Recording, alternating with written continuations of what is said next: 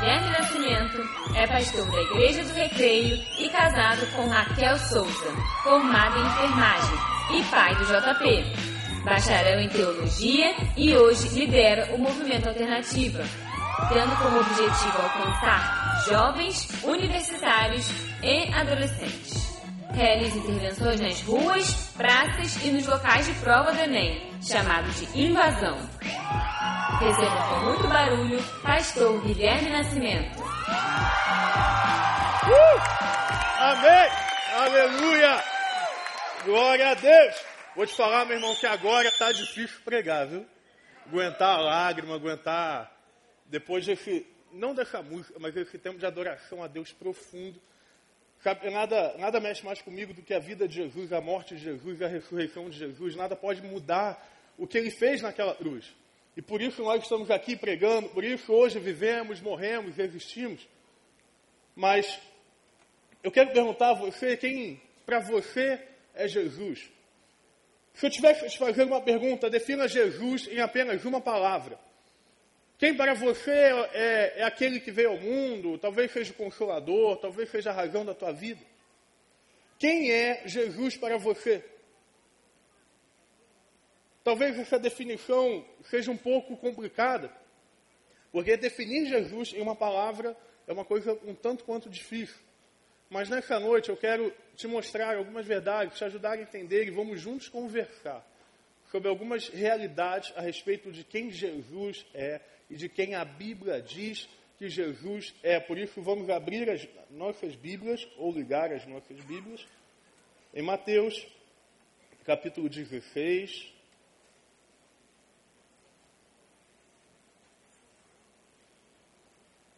Mateus, capítulo 16.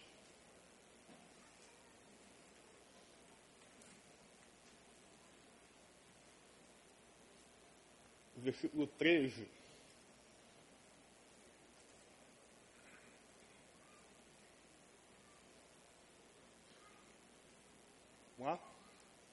Chegando Jesus à região de Cesareia de Filipe, perguntou aos seus discípulos quem os outros dizem que o filho do homem é. Eles, eles responderam: alguns dizem que é João Batista, outros que é Elias, e ainda outros Jeremias ou um dos profetas. E vocês perguntou ele: quem dizem que eu sou? Simão Pedro respondeu: Tu és Cristo, filho de Deus vivo. Respondeu Jesus: Feliz é você, Simão, filho de Jonas, porque isso não foi revelado a você por carne ou sangue, mas por meio do meu Pai que está nos céus. Eu digo: Você é Pedro, e sobre esta pedra edificarei a minha igreja, e as portas do Hades não poderão prevalecê-las. Eu darei a você as chaves do reino dos céus. O que você ligar na terra será ligado nos céus. O que você desligar na terra será desligado nos céus. Então, advertiu os seus discípulos que não contassem a ninguém que ele era o Cristo. Amém. Podemos orar mais uma vez? Ó Espírito Santo, estamos aqui nessa noite buscando ouvir a tua voz, buscando ouvir as tuas palavras. Nós pedimos que o Espírito Santo de Deus nos convença do pecado, da justiça, do juízo nessa noite. Fala conosco, transforma a nossa vida e que não saímos daqui como entramos, mas saímos aqui com uma nova esperança, uma nova fé, um novo vigor, uma nova coragem e uma nova vida vindas do Senhor. Nós oramos a Ti, em nome de Jesus. Amém. Você que não veio, estamos aqui desde quinta-feira na conferência alternativa.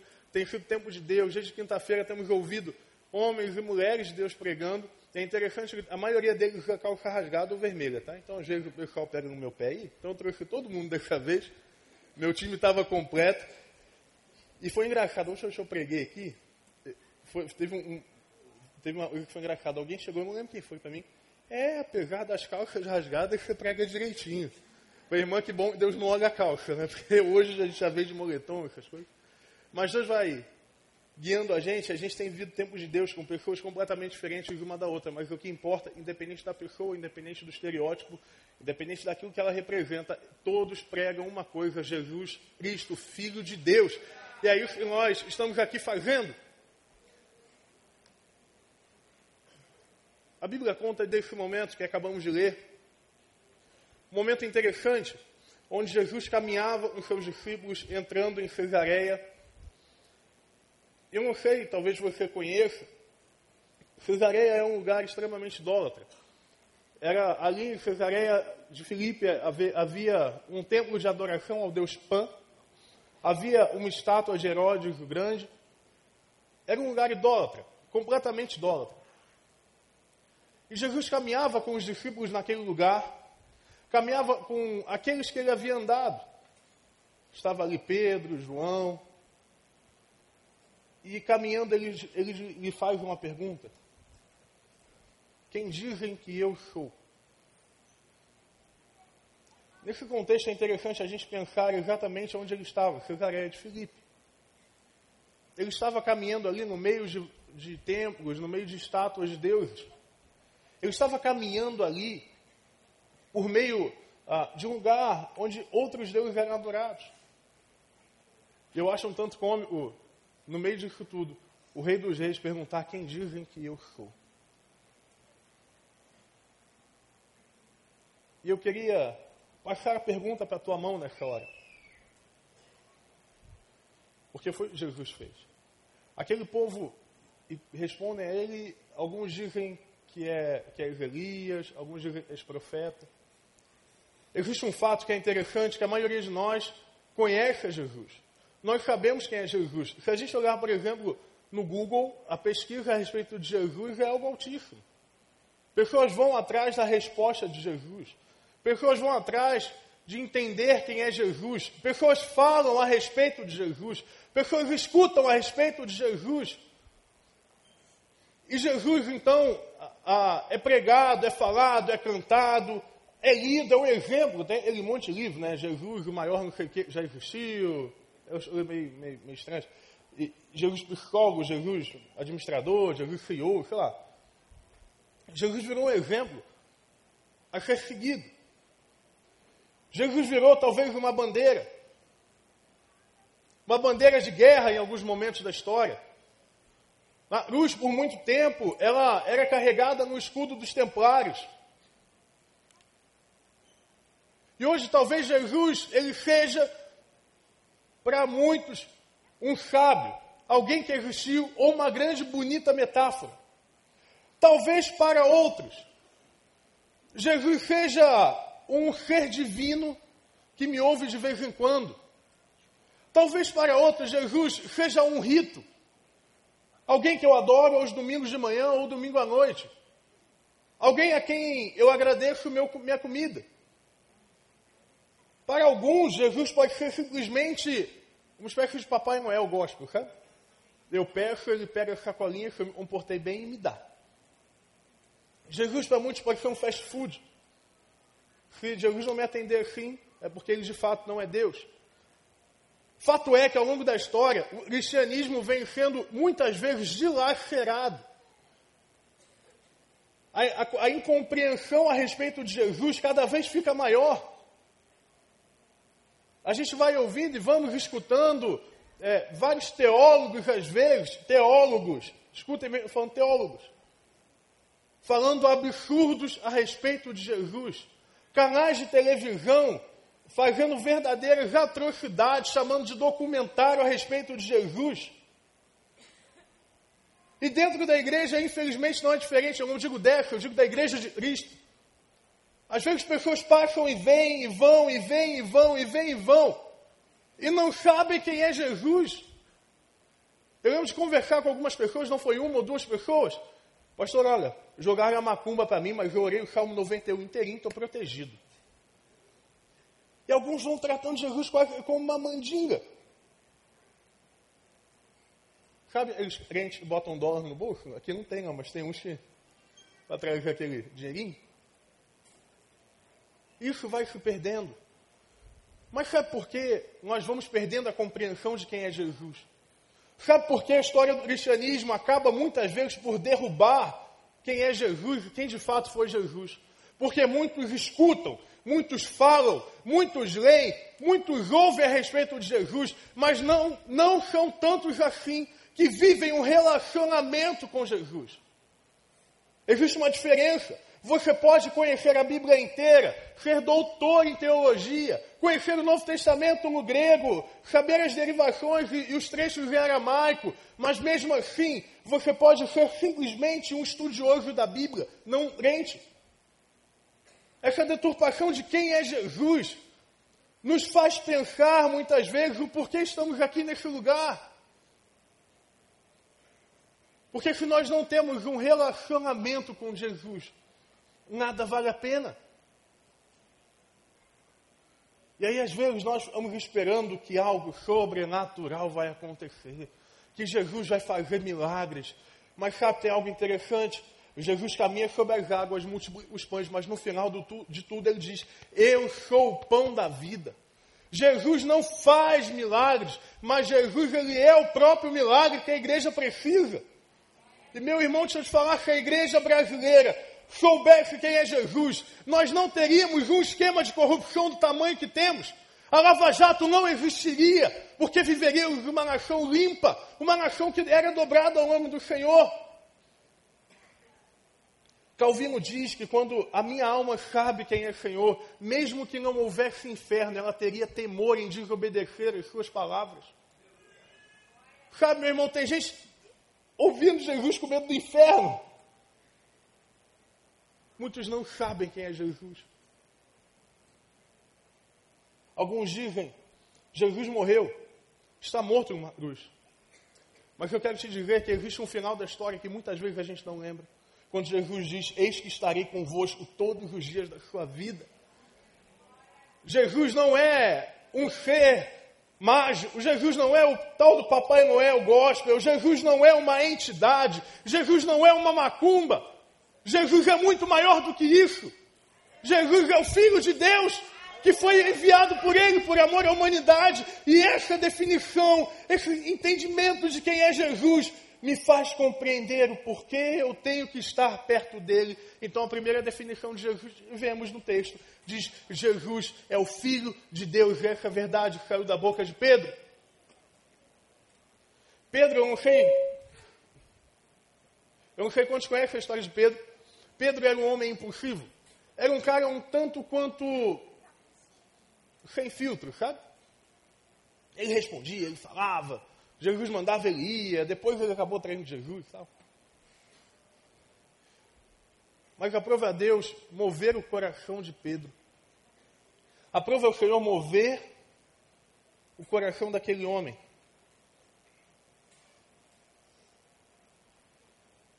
Meu irmão, talvez não seja fácil para você admitir quem é Jesus. Porque quando eu admito Jesus é o Filho de Deus, eu estou admitindo uma verdade. Eu estou admitindo que o próprio Deus precisou dar o seu filho porque eu errei, eu sou pecador e eu preciso de alguém que me reconecte com Deus. Assumir Jesus é filho de Deus não é uma realidade tranquila, não é algo simples. Porque quando eu assumo Jesus como filho de Deus, eu preciso pegar toda a cosmovisão de anos que eu tenho na minha vida, derrubá-la e começar a olhar o mundo de acordo com o que a palavra de Deus me diz. Quando eu acredito que Jesus é o Filho de Deus, eu tenho que realmente entender que alguém levou pregos nas mãos por minha culpa. Entender que eu não sou simplesmente um cara bonzinho, mas que eu pequei e estou separado de Deus, e se não é Jesus, eu estou indo para o inferno. Reconhecer Jesus é filho de Deus é reconhecer que o meu caráter tem que ser modificado.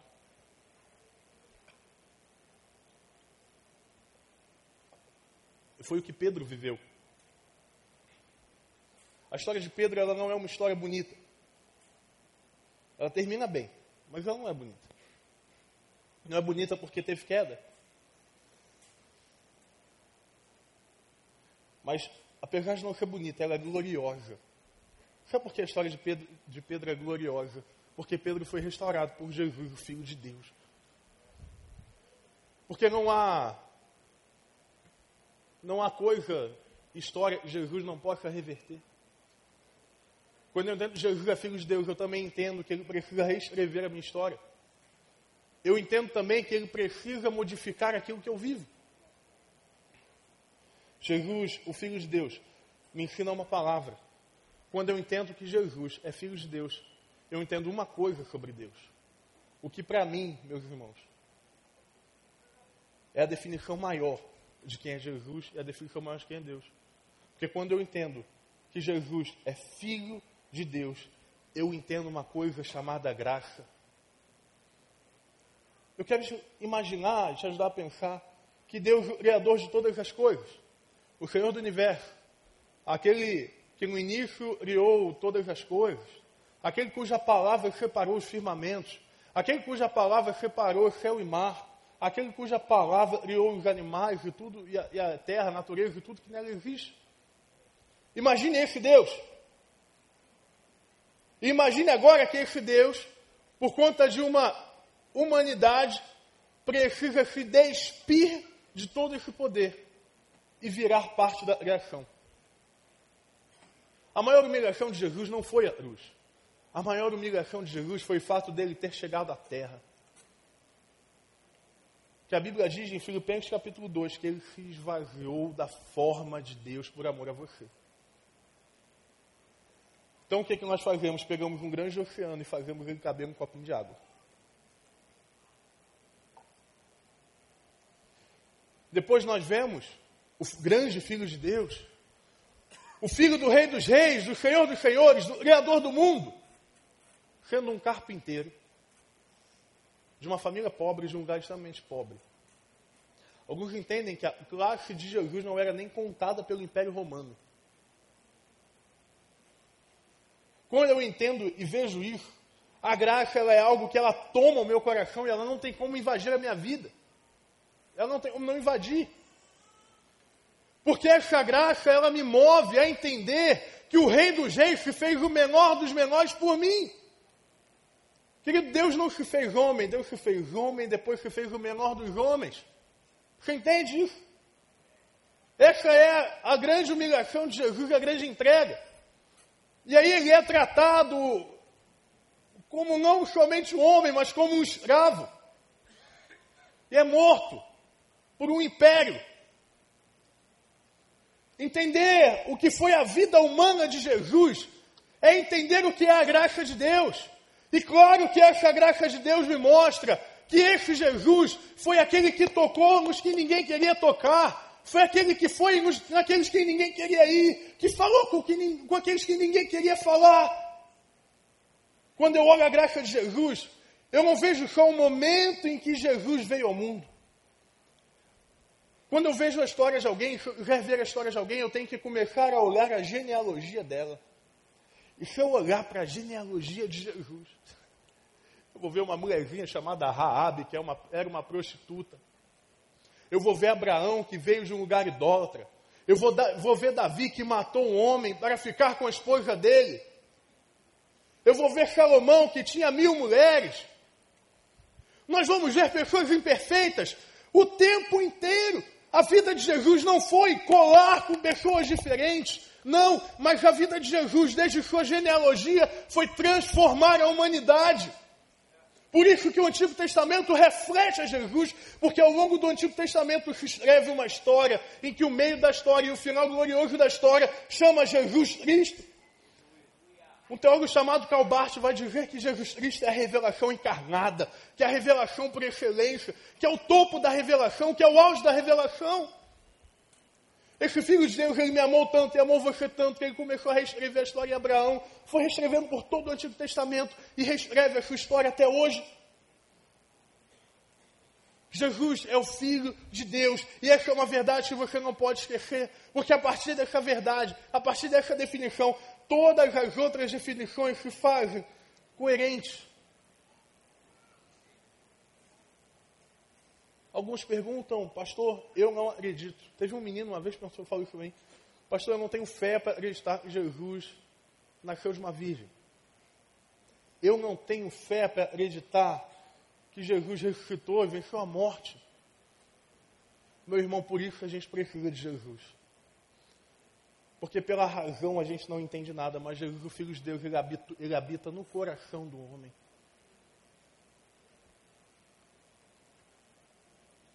E, esse, e a graça é algo que eu tenho pregado aqui nos sábados no Alternativo. Eu lembro que a primeira mensagem que eu preguei ao assumir a juventude, não, ainda não como pastor, mas como seminarista, chamava O Escândalo da Graça. Porque é o que eu acredito. Eu acredito que essa graça que eu estou contando a você é escandalosa. Ela é completamente escandalosa. Não uma, não duas, não três vezes as pessoas me falam assim, pastor, tem muita gente complicada nas células, nas células da juventude. Pastor, tem homossexuais estão indo na célula da juventude. Pastor, tem dependentes químicos que estão indo na célula da, nas células da juventude. O que, que você vai fazer? O que, que eu faço? Que, que eu vou fazer? Eu não vou fazer nada. Porque quem vai fazer é o Espírito Santo de Deus. Porque quem vai fazer é o Jesus, Filho de Deus, que transformou o coração de Pedro. E aí eu vou ver um dia aqueles dependentes químicos, aqueles homossexuais, falando como Pedro: Tu és Jesus Cristo, o Filho do Deus vivo.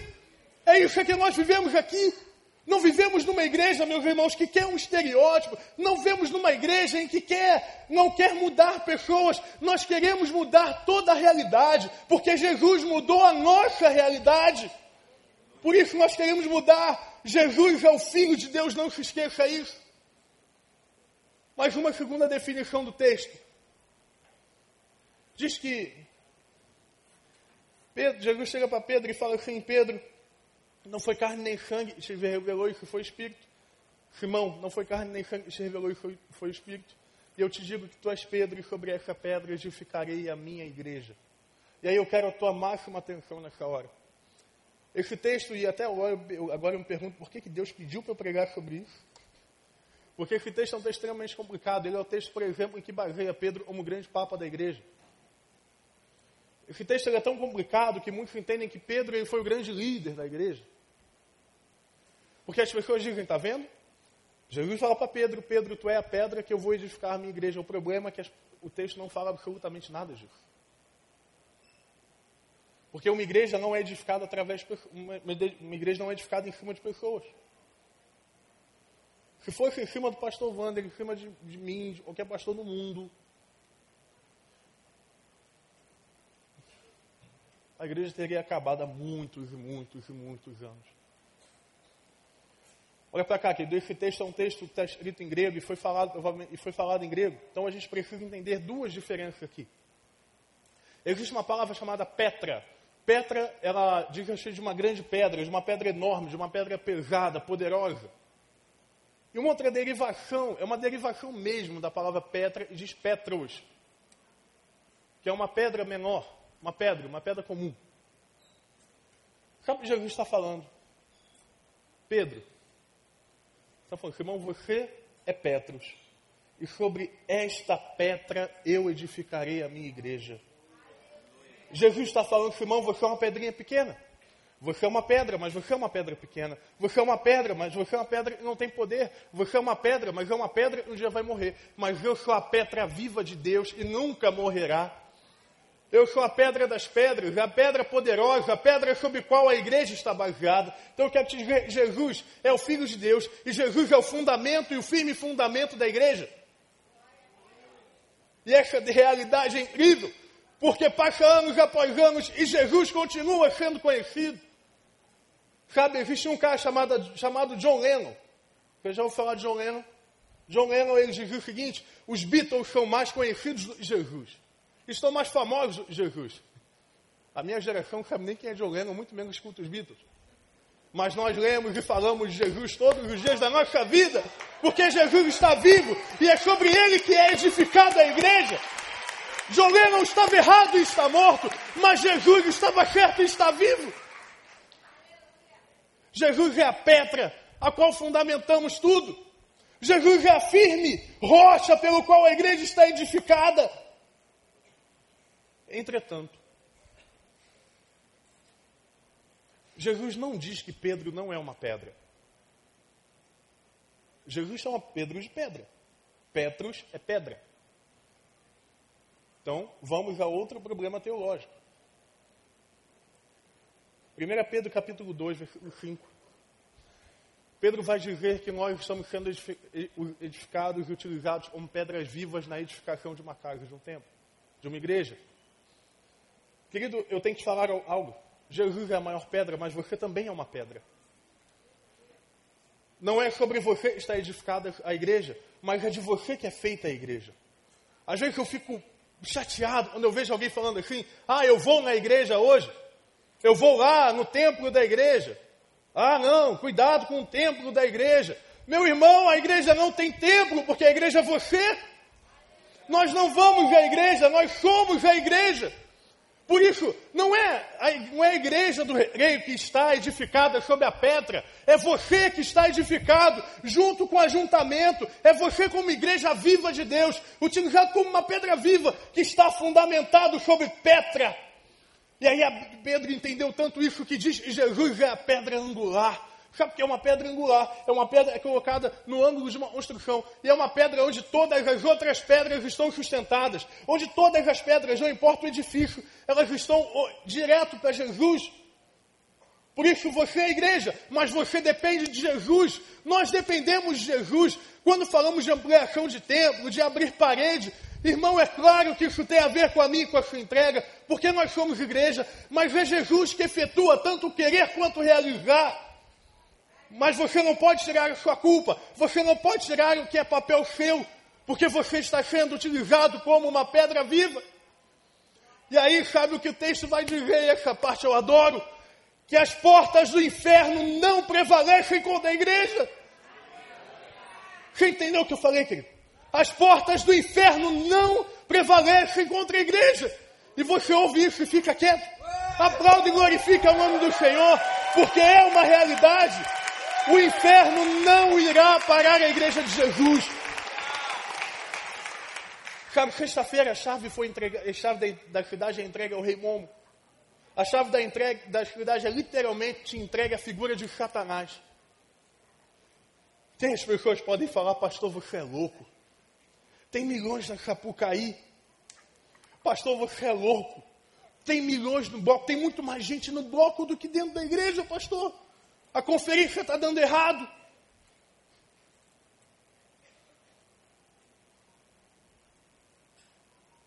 Eu tenho uma convicção muito forte no meu coração. A igreja de Jesus está firmada sobre ele. A chave da cidade pode ter sido entregue a Satanás. Nós ainda não temos tanta gente aí quando na Sapucaí, escute ainda, porque eu tenho o sonho de um dia ver isso aqui, muito mais cheio de qualquer bloco de carnaval. Eu vou morrer lutando por isso. Mas sabe de algo? As portas do inferno não prevalecem contra a igreja. Não importa se nós não somos a maioria ainda. Não importa se os blocos são maiores, porque aqui dentro Jesus está avivando um povo. Porque aqui dentro Jesus estava transformando jovens. Porque aqui dentro Jesus estava formando o próximo presidente da República, o próximo vereador, o próximo médico. Porque aqui nessa hora Deus está forjando a tua vida e dizendo para você: vá e pregue o Evangelho, não tenha medo, porque a chave está com o Rei Momo, mas a chave do mundo está nas minhas mãos. A chave do livro da vida está aqui, é o que Jesus nos mostra, porque estamos edificados sobre a pedra que é Jesus, e nela o inferno não pode prevalecer, contra ela o inferno não vai adiante. Ah, meu querido, às vezes é difícil. Às vezes a gente olha para um desafio e fala, esse aqui a gente não passa. Infelizmente, às vezes, a gente escuta desafios, eu, eu como pastor da juventude, coloco os desafios para a juventude e eu escuto. Gentezinho com fé desse tamanhozinho, falando, pastor, esse desafio é muito grande para nós. Mas sabe o que eu aprendi? Um desafio possível para o Deus impossível é uma ofensa. Por isso eu quero andar no impossível todos os dias da minha vida. Por isso eu quero falar para Jesus, Jesus, faz uma juventude e levanta uma juventude que ande sobre as águas. E Deus, levanta uma igreja no Brasil, no Rio de Janeiro, que cure cegos, que cure paralíticos, que faça diferença. Às vezes a gente fica, meu irmão, com medo do poder de Deus. Pastor, isso é pentecostal. É, filho, mas todos nós somos pentecostais, estamos depois de Pentecostes. Pastor, eu sei que eu escuto isso lá no sábado. Pastor, pega leve, a gente está batizando muita gente. Eu nunca achei que eu escutar isso de um jovem, mas eu escuto. Pastor, está batizando gente que não pode ser batizada. Por quê? Porque tem muito pecado. É Deus eu gosto de batizar mesmo. Sabe por quê? Porque onde, onde abundou o pecado, superabundou a graça de Deus. Por isso que a gente batiza galera. Pastor, o menino está terminando de largar o álcool, mas converteu, converteu, então mergulha esse menino. Afoga ele, faz qualquer negócio, mas batiza ele. Pastor, por quê? Para aumentar o número das virtudes? Não, meu irmão. Mas porque aquilo ali, quando o batistério está cheio, a razão da vida da igreja está sendo cumprida. Porque batistério vazio. O dia que esse batistério estiver vazio, eu tenho certeza disso. Nós pararemos tudo e faremos uma igreja para encher esse batistério de novo. Porque isso aqui é a razão da igreja. O batismo, a conversão, o discipulado é a razão da igreja. Por quê? Porque Jesus fez e sobre ele está edificada a igreja. E se sobre Jesus está edificada essa igreja, eu tenho que pensar em algo. Que tudo e vier acima de Jesus deve refletir a imagem desse homem, desse Deus. Pepe, dá uma apagada no salão, deixa só o, o esquema que já combinou. Pode me apagar também. O Espírito Santo pode apagar também. Aqui que também. Me ajuda aí. Vamos lá. O que, que você está vendo do teu lado? Olha para o lado, pode olhar. Uma cruz, né? Meu irmão, quando eu olho para essa imagem, eu me pergunto por que a igreja protestante tirou as cruzes do templo. Eu me pergunto por que a igreja cristã ficou com medo de botar uma cruz. Eu me pergunto por que esse símbolo tem sido tão amedrontador. Eu me pergunto por que a igreja brasileira não olha para ele todos os dias. Eu me pergunto, porque quando eu saio de casa eu não olho para isso. Eu me pergunto, porque quando eu lidero a minha célula eu não olho para a cruz. Eu me pergunto, por que quando eu tenho que atravessar uma área perigosa para chegar na igreja eu não olho essa cruz? Eu me pergunto, por que a minha vida não reflete essa cruz? Pode ligar, Pepe. Sabe por que a gente botou essa cruz aí? Porque eu queria ensinar algo à nossa juventude, eu estou dizendo isso agora no culto, que é quando eu estou pregando. Eu estava doido para pregar, mas aí me escalaram para domingo e eu estou aqui. Eu me escalei, né? Foi isso. É, mas tá bom. Enfim. Essas são as paredes da igreja. São as paredes laterais da igreja. Sabe o que é a cruz? A cruz é a parede que sustenta toda a igreja. A cruz não é um símbolo católico, gente. A cruz não é um símbolo vazio, sem significado. A cruz simboliza a vitória sobre a morte. A cruz simboliza que não tem mais ninguém nela, porque não tem mais prego nela, não tem mais corpo nela, não tem mais uma gota de sangue nela. Não tenha medo de olhar para a cruz, porque quando você olha para a cruz, você vê o tamanho do preço que Jesus pagou pela tua vida.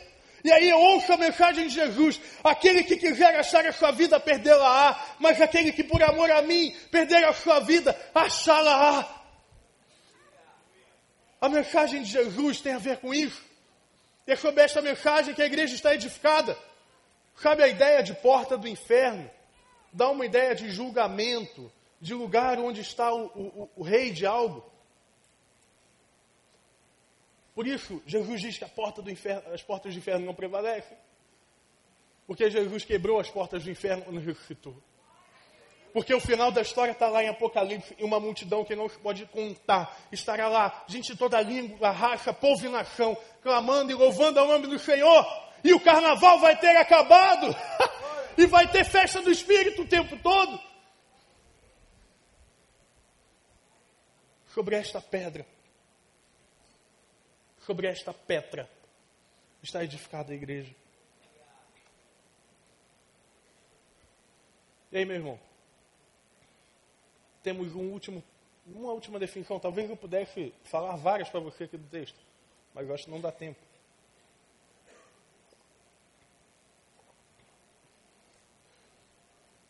Mas eu quero te dizer que a última definição. Lembra, Jesus é o Filho de Deus. Jesus é o fundamento da igreja. Terceiro, Jesus é a grande vitória da humanidade. Jesus é a grande vitória da humanidade. Quando o texto diz que as portas do inferno não prevalecem, o texto continua dizendo E, e, aí outro erro teológico, outra complicação teológica, Deus diz e dá a chave para Pedro. Eu lembro lá em casa, quando eu era mais novo, uma família era católica, tinha um Pedro desse tamanho assim, que tinha uma chave na mão, eu roubava a chave dele, mãe, desculpa, eu roubava a chave do Pedro, para brincar de abrir alguma coisa. E aí depois vai ver e falar, ah, Pedro, tudo e ligares no céu será ligado na terra. As pessoas então, mais uma vez, atribuem a Pedro um, uma liderança papal sobre a igreja. O problema é que Pedro não é o sumo sacerdote. O, o problema é que a autoridade da igreja não está dada somente a Pedro. Não foi Pedro que recebeu o dom da liderança da igreja, mas esse chamado de Deus para Pedro nessa hora se estende hoje para toda a humanidade. Sabe o que quer dizer a chave? Sabe o que quer dizer que lugares no céu será ligado na terra? Autoridade. Autoridade. Meu irmão, você é selado pelo Espírito Santo de Deus, você tem autoridade no mundo espiritual. Você tem autoridade. Você tem autoridade para pedir algo na terra, você tem autoridade para expulsar demônios, para curar doentes. Você tem autoridade para declarar coisas em nome de Deus, para usar seus dons, os dons que o Espírito Santo dá no nome de Jesus. Você tem autoridade para viver algo diferente. Não porque você é bom, mas porque lembra, você está edificado sobre uma pedra. E já que estamos edificados sobre uma pedra, temos a autoridade. E foi nessa autoridade que a igreja prevaleceu. Com essa autoridade, a igreja experimentou a grande vitória de Jesus. Eu lembro de Nero, um grande imperador romano, não foi o maior perseguidor, como alguns dizem, mas foi um dos maiores perseguidores da história da igreja. A história diz que Nero pendurava os cristãos como tochas, queimando vivas durante a noite da cidade. Que jogava os cristãos para a cova dos leões, eles, eles, eles caras, as mulheres viam toda a sua família serem devoradas por bicho. Você imagina isso? Você ver a tua família sendo devorada por um animal. Nero perseguiu de forma violenta os cristãos. Depois vieram outros imperadores, até Constantino e tal. Em 1896, a gente teve o genocídio armênio, em 1927, a perseguição da União Soviética, em 1926, a perseguição mexicana, 1933, mais ou menos, o, o, a Alemanha nazista criava um cristianismo positivo, enquadrado nas normas de Hitler. A perseguição ela faz parte da vida da igreja. A igreja ela não é perseguida. A igreja, a igreja não está sendo perseguida, a igreja é perseguida desde a sua origem. E hoje não é diferente. Alguns têm medo, por exemplo, do que lideranças de minorias podem fazer contra a igreja. A igreja tem sido perseguida e não é de hoje. Você vê o, o, o, documento emitido pelo Conselho Nacional de Psicologia, é algo absurdo, no mínimo. Você vê uma minoria tentando convencer uma maioria de que elas vivem certo. Você vê uma minoria lutando contra a igreja e a igreja está simplesmente no lugar dela. Pastor, mas tem uns loucos, tem, tem uns loucos de tudo que é lado. A igreja era perseguida simplesmente por andar contra a cultura, porque Jesus ia andar contra a cultura. E as pessoas ficam perguntando, pastor, eu tenho medo. E se um dia fecharem o templo? Pode fechar. Pastor, o senhor tem medo de perguntar de vez, de você pregar contra o homossexualismo, não contra o homossexual, são duas coisas completamente diferentes. Você tem medo de um dia ser processado? Não. Pastor, você tem medo um dia de lhe prender por isso? Não. Eu vou te dizer que eu tenho medo de parar de pregar a Bíblia. Meu irmão, Jesus é a vitória sobre a perseguição. Não há perseguição maior do que Jesus. Porque você tem autoridade. Jesus deu autoridade para pregar. Mas muitas vezes o medo de pregar nos faz não pregar. O medo de se levantar numa universidade ou num trabalho e dizer: olha, isso é propina, isso não pode ser dado. Pastor, mas se eu não der propina, eu perco meu emprego. Pois é, mas Jesus perdeu a vida por sua causa. Pastor, mas se eu seguir isso aqui, talvez a minha família não, não tem o que comer. Buscar primeiro o reino de Deus e a sua justiça. E todas as outras coisas lhe serão acrescentadas. Pastor, mas se eu fizer isso, eu não vou me formar na universidade. Meu irmão, mais vale um homem sem diploma do que um homem sem Jesus. Entende isso? Não tenha medo, porque você tem autoridade no reino dos céus. Porque o que ligares no céu será ligado na terra. E aí, vivemos uma igreja covarde. Uma igreja que se acovarda, eu de novo não digo igreja do rei, eu digo igreja de Jesus. Que tem medo de viver aquilo que Jesus quer que ela viva.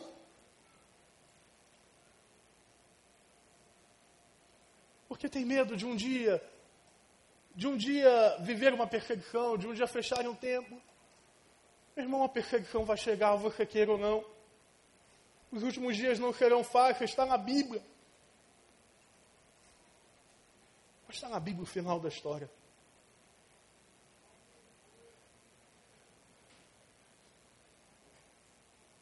Sabe qual é o meu sonho? Uma vez perguntaram, Guilherme, qual é o teu sonho? Meu sonho é ver uma igreja, ver uma juventude, ver uma igreja do uma igreja brasileira, uma igreja mundial. Mundial, né, do mundo. Que não tema nada, além de não cumprir a vontade do Senhor. De uma igreja que tenha medo de não ser o que Jesus quer que ela seja. De uma igreja que não tenha medo, eu sonho em viver isso, uma igreja que não tenha medo de pisar onde Jesus mandar pisar. De fazer como Paulo e andar aonde ele tiver que andar, como Pedro, como João, esse glorioso Pedro que nós vemos. A tradição ensina que ele morreu de cabeça para baixo, crucificado, Paulo provavelmente foi degolado, foi perseguido, eles foram perseguidos até o último dia.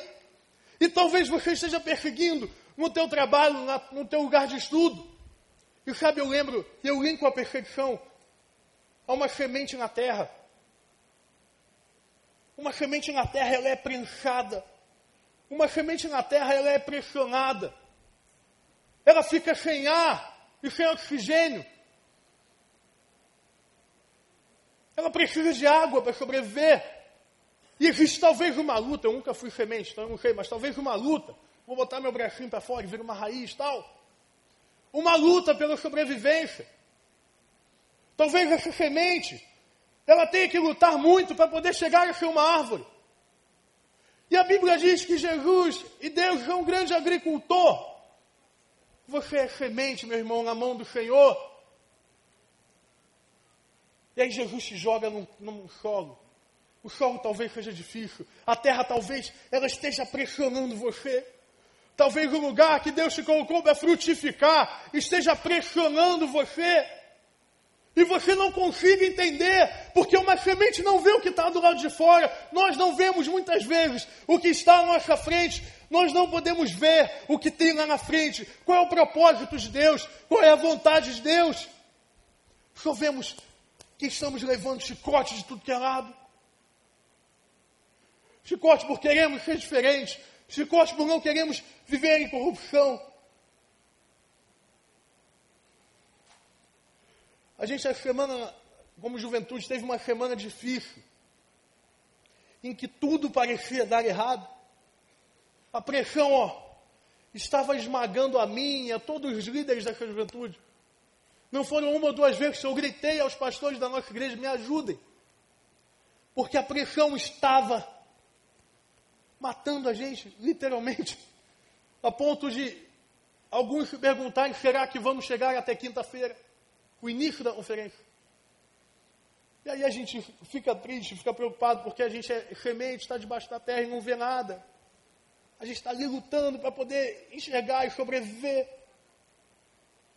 Mas sabe, o grande agricultor que plantou a semente, ele sabe o que tem naquela terra.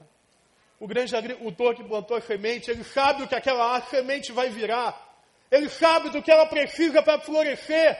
O grande agricultor, ele sabe que uma semente precisa vencer a terra para virar uma árvore. E hoje nós estamos aqui, na metade da conferência, todos mais do que vivos, e um monte de gente se convertendo para a glória e honra do Senhor Jesus. E uma juventude inteira clamando a Deus durante o carnaval.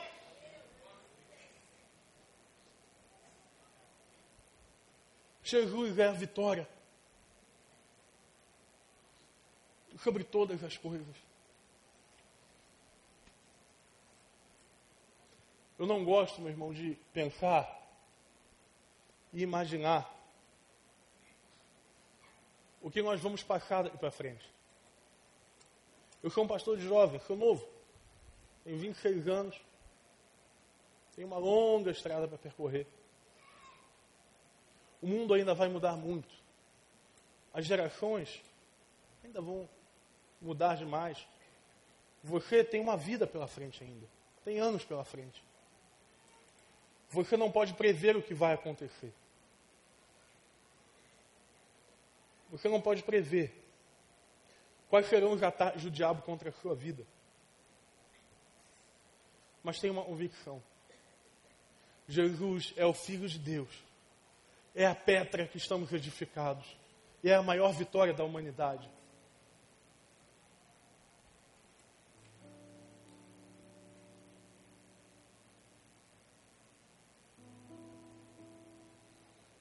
Eu quero encerrar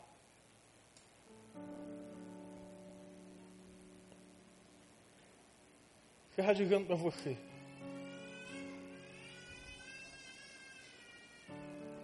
Que Jesus quer transformar a sua história. Que Jesus quer renovar o chamado que fez para você. Que Jesus te chama para viver uma nova vida. Você talvez como uma pedra pequena esteja meio quebrado. Como uma pedrinha pequena, você esteja meio machucado. Mas você está edificado sobre a pedra viva sobre a pedra, a grande pedra.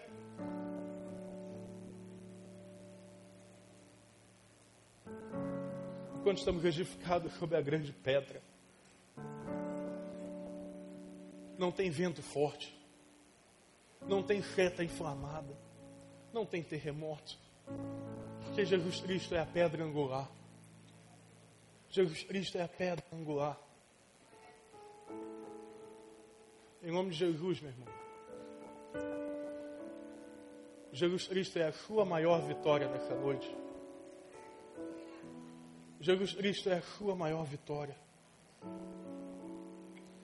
Existe um homem chamado John Wesley. Esse cara é referencial para a minha vida.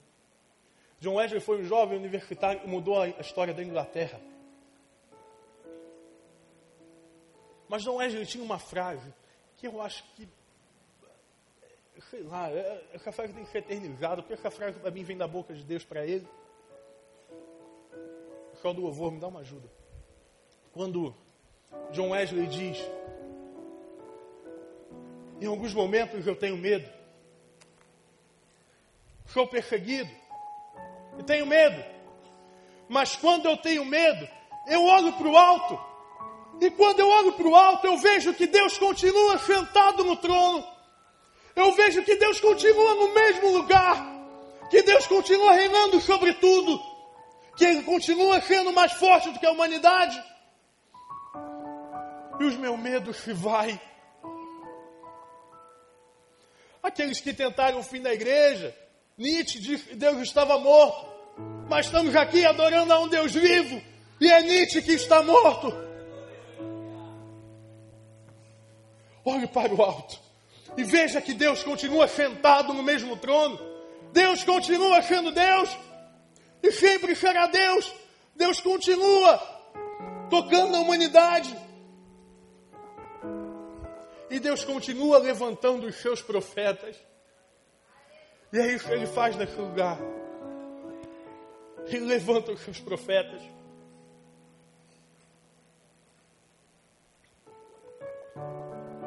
Baixa tua cabeça, fecha teus olhos.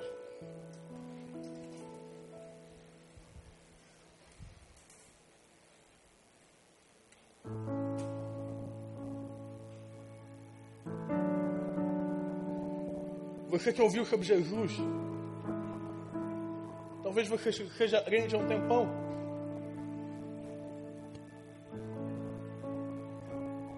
Talvez você tenha vindo pela primeira vez.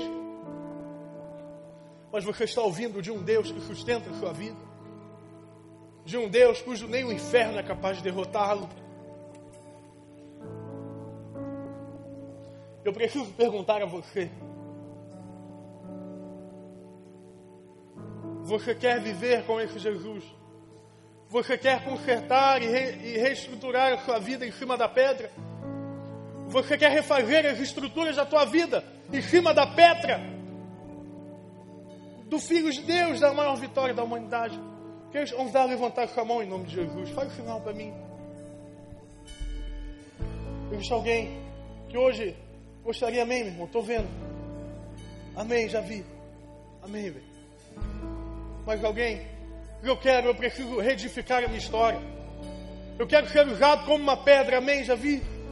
Como uma pedra viva diante do Senhor. Levante sua mão, meu irmão, em nome de Jesus. Mais alguém? Amém, estou vendo aqui.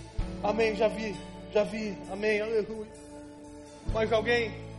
Eu preciso de Jesus, eu preciso da pedra. Eu não estou aguentando mais a perseguição, eu preciso do Senhor Jesus. Mais alguém? Amém. Amém. Igreja, fique de pé em nome do Senhor. Vamos adorar ao Jesus, Filho de Deus. Eu quero convidar todos que levantaram as suas mãos a vir até aqui. Você levantou a tua mão, eu quero te convidar a vir até aqui à frente. Vem cá, meu irmão. Aqui na esquerda, aqui atrás, aqui na minha direita, lá no canto, vem cá. Vem aqui. Vai ter gente para cuidar de você aqui, vem cá. Vem cá.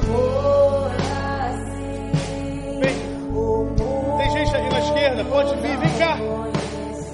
Não deixe o medo te paralisar. Vem.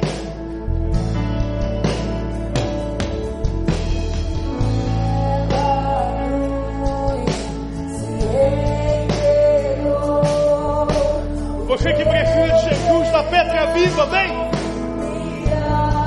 Vem cá, meu irmão.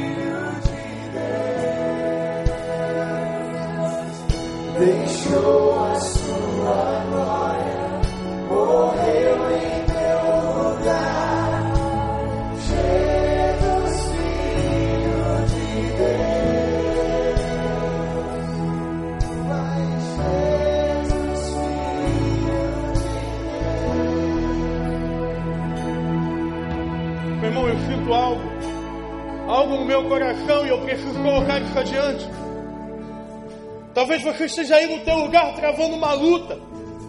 E você está com medo ou está preso. Eu sinto muito forte dentro do meu coração que existe gente querendo vir, mas presa, acorrentada por alguma coisa. A gente vai continuar adorando o nome de Jesus. Mas eu quero te lembrar que as portas do inferno não prevalecem contra você. Então larga o que te prende nessa hora. Deixa as correntes caírem. A Bíblia conta a história de um homem chamado Barrabás. E Barrabás é solto no lugar de Jesus. E o que acontece com você agora? Jesus está tomando o seu lugar. Então venha, se liberte disso em nome de Jesus. Enquanto a gente estiver adorando a Deus, você sabe que eu estou falando com você. Vem cá. Vem, em nome de Jesus.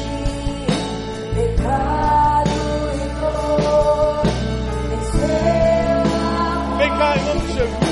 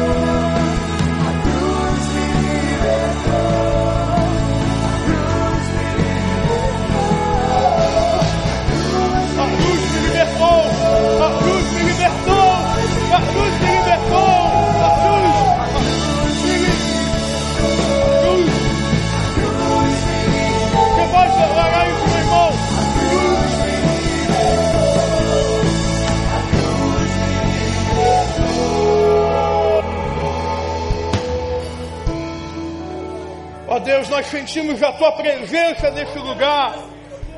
Nós podemos tocar o Senhor, nós podemos sentir o Senhor nessa hora. Ó Espírito Santo de Deus, o Senhor está nesse lugar. E onde o Espírito Santo está, os enfermos são curados, os cativos são libertos. Ó Deus, consola, restaura a vida de cada pessoa que vem à frente. O Senhor sabe das lutas. O Senhor conhece as dificuldades. Mas Deus, obrigado porque o final da história é diferente. Porque a vida não acaba com a luta, mas a vida acaba com a vitória sobre a morte. Nós te adoramos, Deus, porque nessa noite somos edificados na pedra, somos edificados sobre a pedra, e as portas do inferno não prevalecem contra essa igreja. Nós declaramos, ó Espírito Santo de Deus, sobre a vida dessas pessoas aqui na frente, ousadia, coragem, força, ó Deus, uma nova história, que eles sejam, Deus, como Abraão, que eles te escutem e larguem tudo para trás. Ó Deus, que eles sejam restaurados como Pedro, valentes como Paulo, e Deus, que eles sejam entregues assim como o Senhor Jesus. E nós te louvamos e te adoramos. E a igreja do Senhor te exalta, a igreja do Senhor te louva, porque o Senhor está vivo. Seja exaltado, seja exaltado, seja exaltado nessa noite. Nós te louvamos.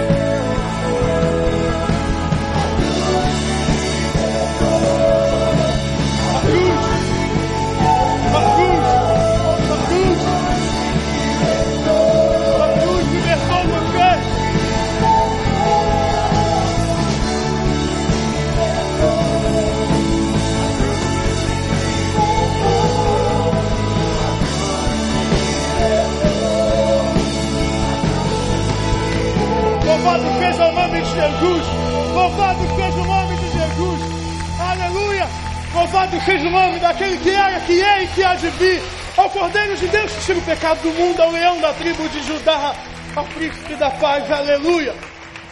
Meu irmão, o culto ainda não acabou. Eu quero convidar toda a juventude da igreja para vir à frente. Vem cá. Todo mundo que tem até os 35 anos, vem aqui. Pode vir, galera do canto, vem. Quem está aqui, vamos embora. Quero convidar o pastor Paulo. Vem cá. Vem cá, sem falar, gente. Se vocês tentarem, vocês conseguem. Vem cá. Galera da técnica, vem todo mundo. Ninguém, só fica a banda aqui. Vem cá. Chega pra cá, gente. Espreme pra cá. Pode espremer que vocês estão cheirosos. Vem cá, espreme aí. Pode subir? Então sobe, invade aí, velho. Vai lá. Cadê minha esposa? Minha esposa, vem cá. Vamos dizer. Raquel Nascimento, inclusive. Cadê você?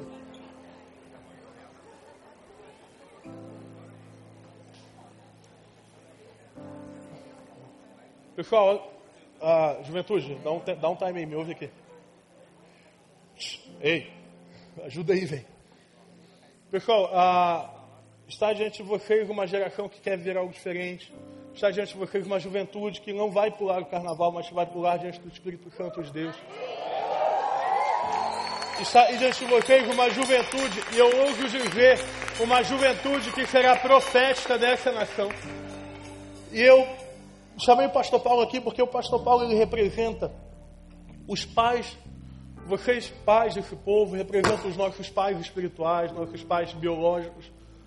Eu chamei ele aqui para poder abençoar e- e, como pastor de famílias, como alguém que tem me, me conheceu novinho, novinho, está me, me vendo aí, é, abençoar a nossa vida, na- representando cada pai, cada pessoa, cada adulto dessa igreja. E escuta, juventude, essa geração que está diante de vocês, ela abriu muito caminho. Ela cavou lugar onde ninguém tinha cavado ainda. E se somos, se vemos alguma coisa, se experimentamos algo novo, é porque existem guerreiros e guerreiras do Senhor na geração acima de nós e nós louvamos, precisamos louvar e honrar a eles todos os dias, tá? Amém. Nós que temos um pouquinho mais de idade desse, dessa galera que está aqui à frente, estamos extremamente orgulhosos, de forma santa, saudável, em dizer que a nossa igreja não só tem um futuro, mas um presente muito abençoado em nome de Jesus. Eu tenho certeza absoluta, como foi lido aqui no início do culto, a profecia do profeta Joel já está se cumprindo entre nós. Nós temos aqui uma juventude, adolescentes e jovens, cheios do Espírito Santo de Deus. Meninos e meninas, profetas e profetisas, homens e mulheres de Deus, que estão sonhando os sonhos de Deus já para este tempo, para esta geração. E nós vamos, daqui a alguns tempos já, perceber os frutos, os resultados daquilo que o Senhor está plantando no coração da juventude desta igreja. Portanto, nós que somos pais, tios, avós, nós que estamos ladeando essa garotada que está chegando com tanta garra, com tanto vigor, nós queremos louvar o nome do Senhor. Agradecer ao nosso Deus, porque em pleno período de, festa da carne, nós temos aqui uma juventude saudável vivendo a festa do Espírito Santo de Deus. Louvado seja o nome do Senhor. Louvado seja o nome do Senhor. Hoje de manhã cedo, vindo aqui para a igreja, na rua do nosso, nas ruas do nosso bairro, eu vi alguns jovens adolescentes voltando dos bailes, das festas, muitos bêbados, acidentes de carro pelas ruas do bairro, fruto de uma noite mal vivida, mal experimentada. Nós vamos clamar ao Senhor também por aqueles que estão do lado de fora. Jovens, adolescentes que conhecem até a palavra de Deus e não estão conosco aqui. Talvez o seu filho, a sua filha, o seu neto, a sua neta, poderia estar aqui, mas não está. Nós vamos clamar para que Deus alcance ainda neste carnaval, ainda nestes dias, esses jovens adolescentes que estão perdidos, para que voltem aos caminhos do Senhor. Vamos erguer as nossas mãos aqui em direção a essa galera que está aqui na frente, todos nós que estão aí, vocês que estão, vamos orar. Deus, nós te louvamos por esse momento profético. Nós te agradecemos, ó Deus, pelo culto desta noite. Sentimos a tua presença. O teu servo, pastor Guilherme, ungido pelo teu Santo Espírito, nos trouxe uma palavra que veio do teu trono, do teu coração, para o coração da tua igreja. Ó Deus, continue capacitando o teu servo, dando a ele visão espiritual para esse tempo, juntamente com a sua esposa Raquel, com seu filho João Pedro, que essa família seja coberta, protegida pelo Senhor. Que o teu sangue esteja nos umbrais das portas do teu servo, Senhor. Uma grande responsabilidade o Senhor tem dado a ele, a sua esposa, liderar esta juventude, bem junto com o pastor Tiago Cavalcante. Ó Deus, clamamos ao Senhor. Nós agora, como igreja, como ala mais madura, adulta, nós clamamos ao Senhor, ó Deus, a tua proteção por esses jovens adolescentes que estão aqui à frente. Ó Deus, o inimigo tem tentado de todas as formas atraí-los para longe dos teus caminhos. Ó Deus, proteja esta nossa juventude das ciladas, das armadilhas, que eles experimentem a cada dia o teu poder, a tua unção, e que eles lá fora façam toda a diferença. Na escola, Senhor, na faculdade, no trabalho, no condomínio onde moram, nas ruas onde percorrem, ó Deus, que eles sejam capacitados pelo Teu Santo Espírito para pregar a Tua palavra nesta geração com ousadia, com poder do Espírito Santo do Senhor. Ó Deus, colocamos esses jovens adolescentes hoje em tuas mãos. Que o caminho deles seja santificado. Abençoa, Deus, a vida acadêmica, a vida profissional, sentimental, os casamentos que eles estarão realizando no futuro, ó Deus, os filhos que eles terão no futuro. Nós colocamos as escolhas que eles farão em nome de Jesus, ó Deus, em tuas mãos. Ó Deus, finalmente agora clamamos por aqueles que não estão aqui. Quantos, ó Deus, poderiam estar aqui e não estão? Ó Deus, agora tem misericórdia. Ó Deus, enxuga dos olhos agora dos pais, dos tios e avós toda lágrima. Ó Deus, adultos, idosos que agora estão chorando porque não estão encontrando aqui os seus filhos. Ó Deus, tenha misericórdia, alcance agora em nome de Jesus. Traga de volta, ainda nestes dias, para a tua casa, para ouvir a tua palavra. Ó Deus, que haja reconciliação, salvação de vidas ainda nesses dias, até terça-feira, aqui neste lugar. Traga aquela ovelha perdida, Senhor.